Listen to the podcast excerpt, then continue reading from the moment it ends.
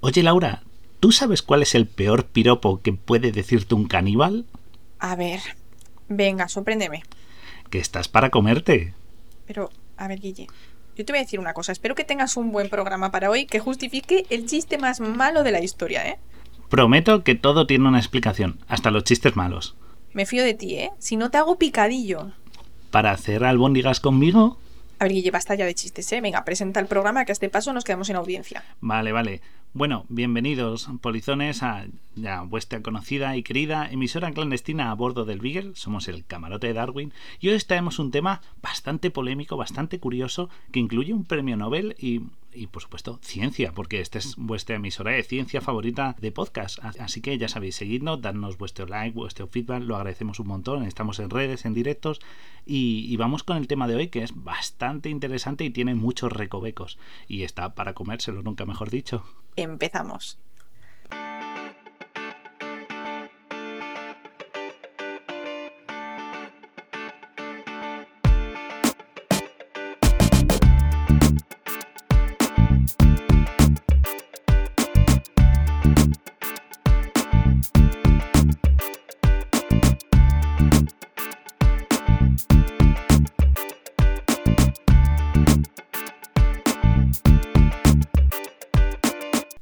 Bueno, pues el chiste de caníbales lo hice por un motivo, y es que hoy vamos a explicaros por qué no es bueno comer gente.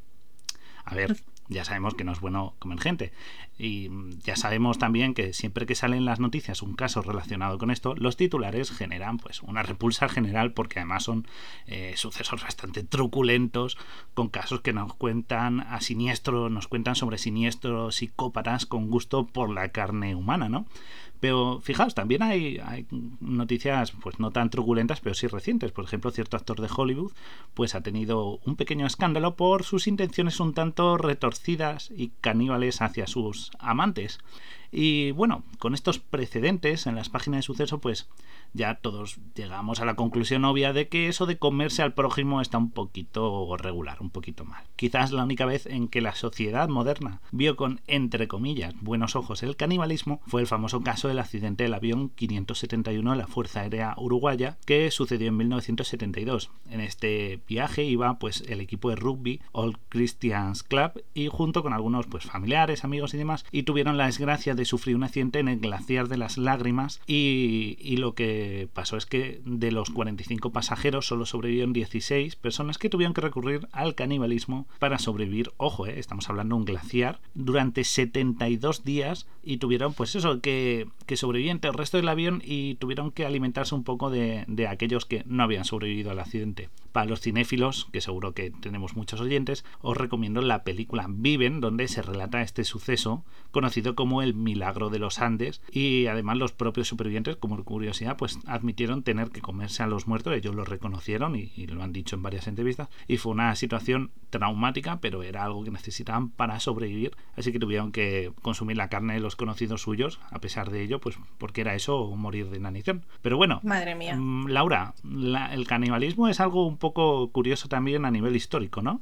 Exacto, es que es bastante, bastante antiguo, ¿no? Aquí en España se ha encontrado en el yacimiento de Atapuerca restos en la, cueva de, en la cueva de la Grandolina que confirman que Homo antecesor, la especie que estaba justo antes del Homo sapiens, hace unos 800.000 años ya tenían este peculiar gusto por la carne, ¿no? Y digo gusto porque este consumo en algunas culturas puede asociarse a rituales o a situaciones de supervivencia extrema, pero parece ser que nuestros antepasados simplemente pues tenían un menú que incluía a otros de su especie. Por suerte, esta afición culinaria pues ya pasó de moda o al menos por lo menos dejó de estar aceptada culturalmente, ¿no? Pero bueno, esto es un podcast de ciencia y hasta ahora solo hemos dicho que comer gente pues está mal en nuestra sociedad.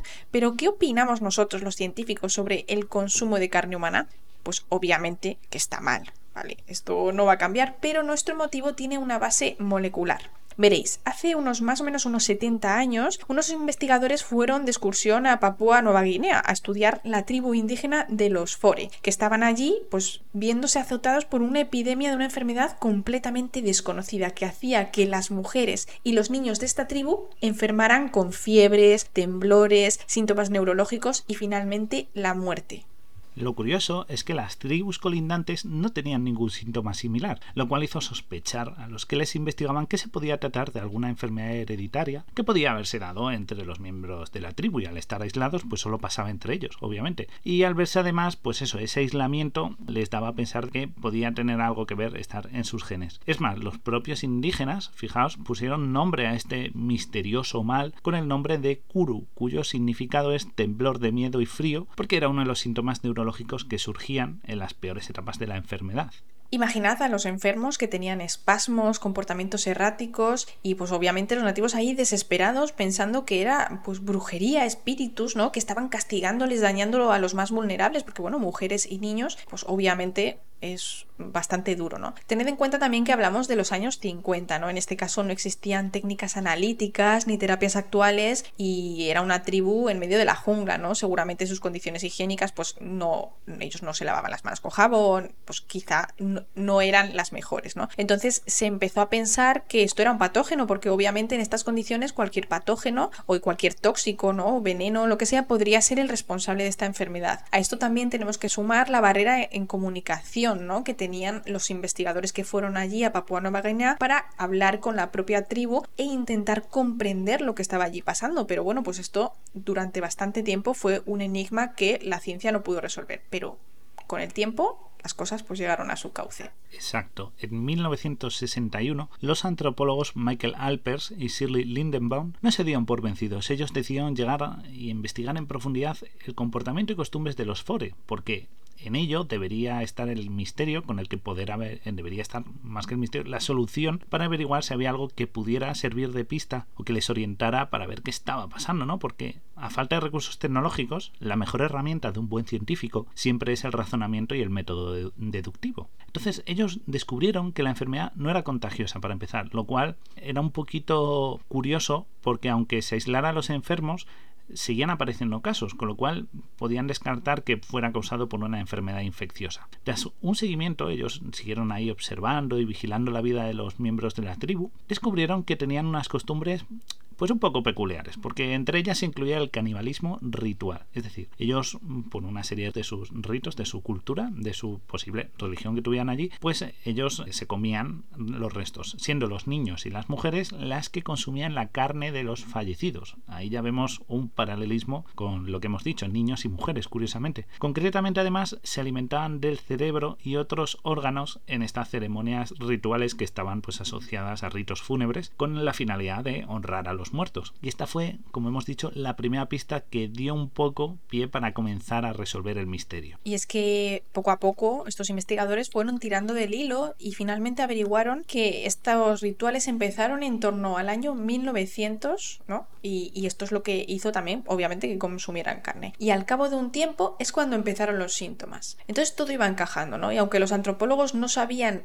qué es lo que podía estar ocurriendo a nivel molecular, cómo puede ser que esto de esta enfermedad, llegaron a la conclusión de que era efectivamente la necrofagia el origen de este mal, de esta enfermedad, y consiguieron convencerles para modificar sus costumbres. Y esto, por supuesto, consiguió atenuar la aparición de nuevos casos, pero, como he dicho, no se conocía exactamente las causas. Entonces, tras algunas autopsias a los afectados por este mal, se relacionó la enfermedad con una enfermedad de ovejas llamada Scrappy, muy extendida en el Reino Unido. Y es que la apariencia de los cerebros, tanto de las ovejas como de los, eh, de los de la tribu Fore, que fallecían por esta enfermedad, eran cerebros muy similares. Y aunque no se conocía qué era lo que causaba esta enfermedad, sí que se había comprobado en el laboratorio que se podía transmitir inoculando material del cerebro de un, de un animal enfermo a uno sano. Entonces, el truco estaba ahí en el cerebro. Y basado en esto, la primera prueba publicada de cómo esta enfermedad atacaba a nuevas víctimas llegó en el año 1964. Cogieron dos chimpancés y los enfermaron con kuru después de ser inoculados con trozos de cerebros enfermos.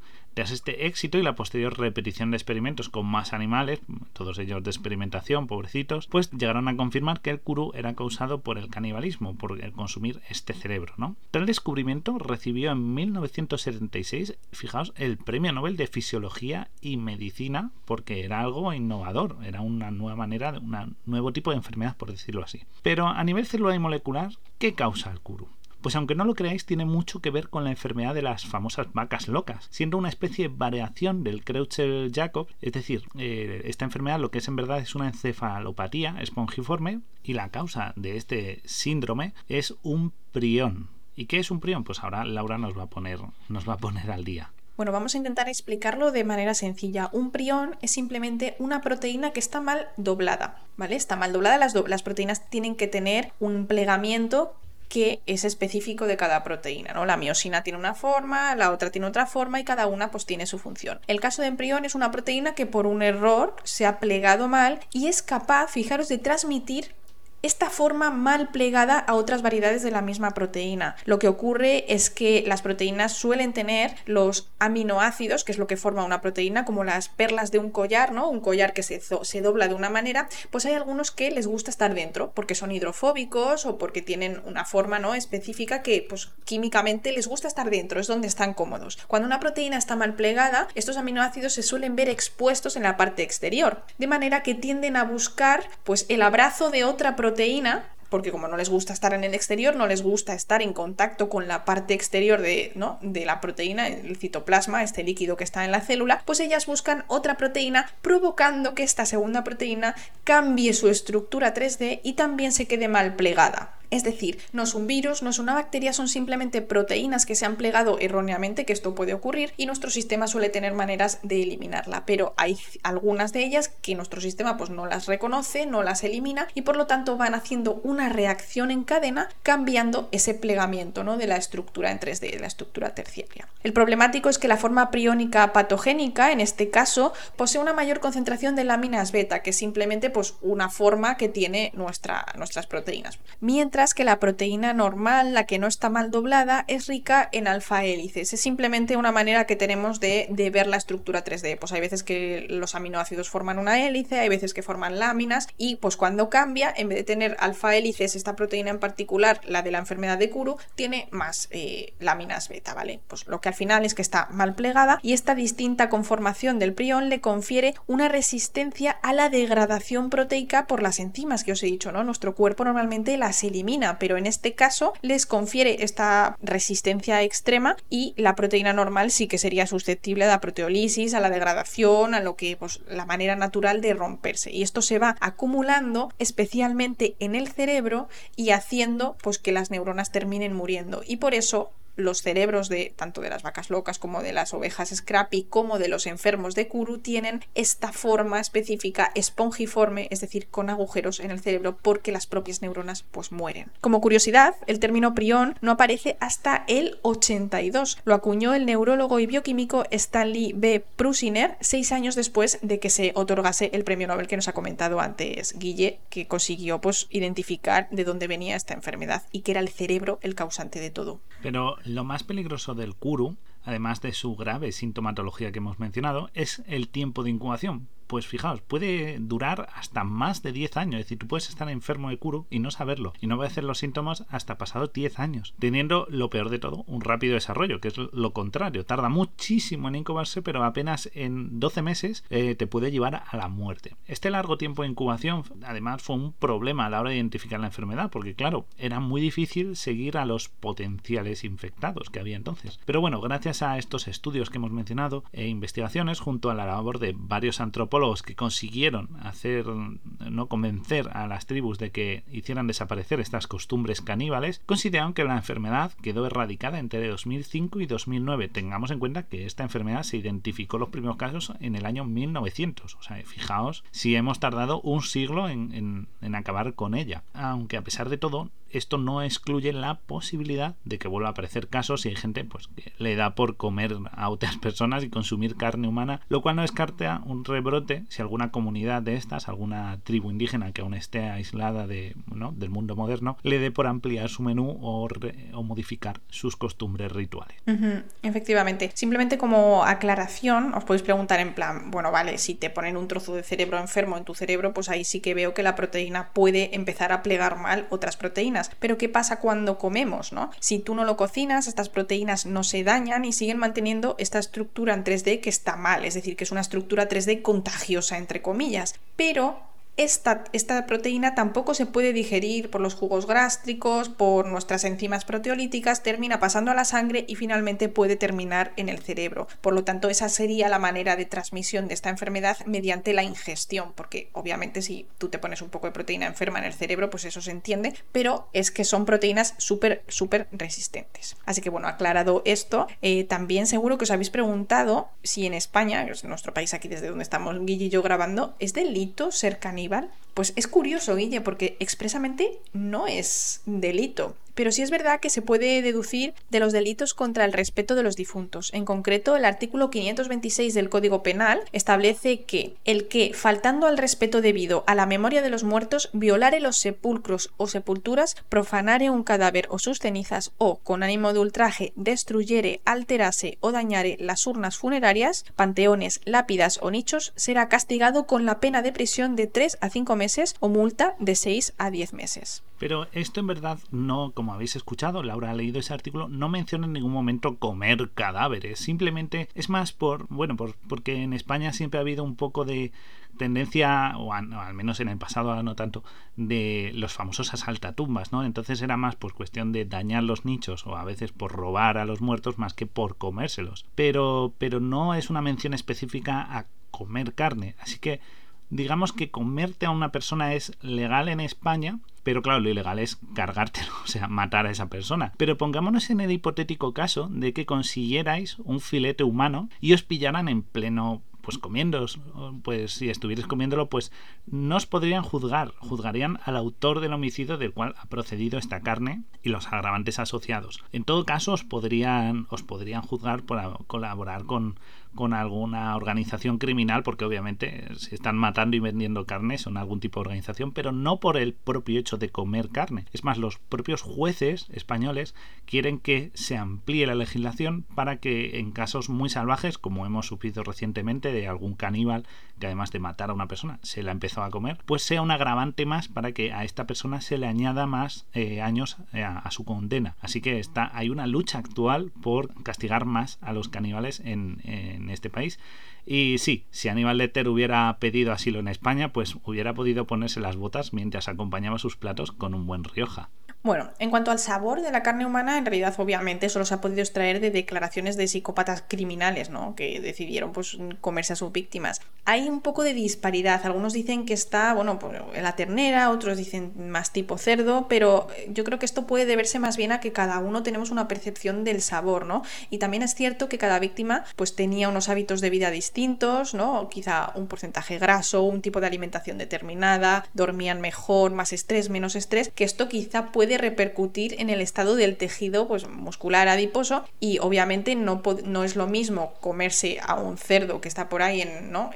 comiendo bellotas tranquilamente por la dehesa que a lo mejor uno que está más estancado, la cantidad de grasa pues cambia, pues quizá lo mismo con las personas. Claro, cambia totalmente, cambia desde también la edad. No es lo mismo comerte una ternera que comer vaca, no es lo mismo comer toro que comer ternera, no es lo mismo un macho que una hembra, un hombre o una mujer. Entonces los sabores cambian mucho. Sí que es verdad que por nuestro tipo de dieta podríamos estar más próximos al cerdo. Pero la, la cosa es que eh, os voy a decir una curiosidad. Eh, si un caníbal se quiere comer a una persona, lo que nunca debe hacer es matarla violentamente. Porque veréis, en, cuando se sacrifica un animal para su consumo, un cerdo, una vaca, el animal que queráis, se suele hacer de una forma rápida y no traumática para el animal. No solo por su bienestar hasta el último momento, sino porque cuando una persona o un ser vivo en general sufre un susto, una situación de estrés, libera adrenalina junto a otra serie de moléculas que puede afectar a, a los músculos, porque estos se tensan por el miedo, por la tensión por el peligro y eso puede echar a perder toda la carne. Por eso hay que intentar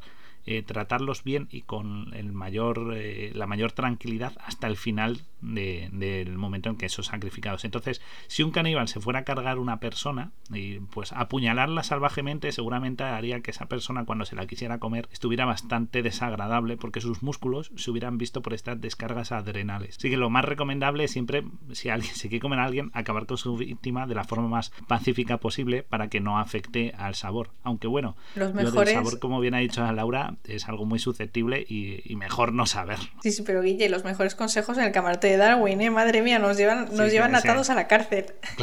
Claro, te, enseñamos ciencia y cómo comerte a una persona, por supuesto. Pero bueno, si hay algún caníbal entre nuestra audiencia, que sepa que yo tengo una vida terrible, eh, muy malísima, hago muy mal deporte, como muy mal, todo muy mal, tengo un mal sabor horrible. Laura, sin embargo, es muy deportista, ella tiene una chicha que seguro que está más jugosita.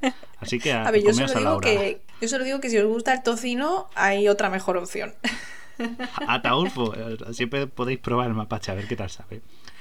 Pero bueno, después de todo esto, ¿cómo nos vamos a ir sin hacer unas recomendaciones eh, cinéfilas y a la vez un poquito de curiosidad respecto al consumo de carne en el cine? Porque es un tema que, como tiene su morbo, pues también ha, ha generado cine cuanto menos curioso, porque aparte de pasar el ejemplo famoso de psicópatas caníbales como en La Matanza de Texas, podemos tener a nuestro querido Aníbal Lecter, que para ser un, tipo altamente inteligente tenía cierto gusto por, por comer carne humana, era, es el caníbal más famoso del cine, pero también podemos hablar de las recientes películas, por ejemplo, Fresh, eh, la agobiante de Farm o la francesa Crudo, que es tremendamente. Mm, tiene bastante sangre y es mm, de una estudiante de veterinaria. Es bastante curiosa esta peli.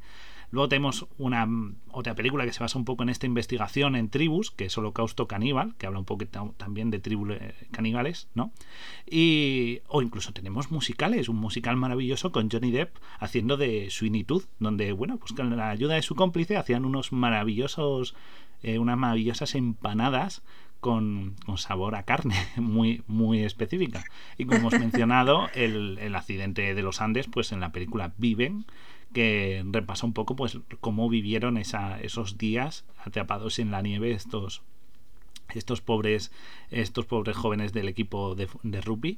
Y bueno, y ya para rematar, como seguro que os gustan y aquí nos gustan mucho las distopías, vamos a hablar de una peli de un futuro bastante complejo eh, que sufre la Tierra, que se llama Cuando el destino nos alcance, la película, nos habla de un futuro en el que la superpoblación es un problema, aparte de la contaminación y la falta de alimentos. Y surge en esta distopía un un alimento nuevo que se llama Soylent Green, cuya materia prima, pues ya os podéis hacer una pequeña idea de qué puede estar hecha. Y también dos películas españolas para rematar, que son Caníbal y Omnívoros, con unas propuestas, un cine de intriga bastante, bastante retorcidillo e incluso un poco curioso de, de cómo los caníbales modernos no son no tienen que ser todos psicópatas asesinos, sino que pueden ser gente con aficiones extrañas. Así que todas estas recomendaciones para que si os queréis hacer un maratón de cine con una dieta un poco diferente, por decirlo así, pues podéis aprovechar porque el cine siempre está ahí con estos, estos temas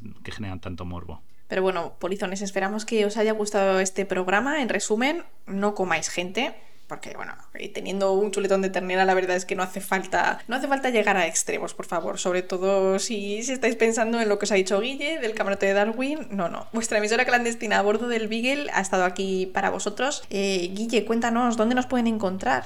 Nos pueden encontrar en, redes. Si es un caníbal, por favor, que no nos encuentre nunca. No, pero el resto de, de, aficionados nos podéis encontrar en redes. Ya sabéis, estamos en Twitch con directos, estamos en Instagram, estamos en TikTok, en, en Twitter, en iBox, en Spotify para que nos encontréis los, los podcasts y sobre todo dadnos like, compartirlo, comentarlo, decís, oye, ¿has escuchado el programa ese de caníbales de unos científicos? Pues lo, es maravilloso que lo compartáis y os lo agradecemos un montón. Esperamos que os hayáis divertido, aprendido y, y hayáis tenido un programa, os haya abierto el apetito de de más programas, de más programas de vuestra emisora clandestina, como ha dicho Laura, aquí en el Camarote Darwin. Así que os esperamos en el próximo programa y nos vemos en la próxima.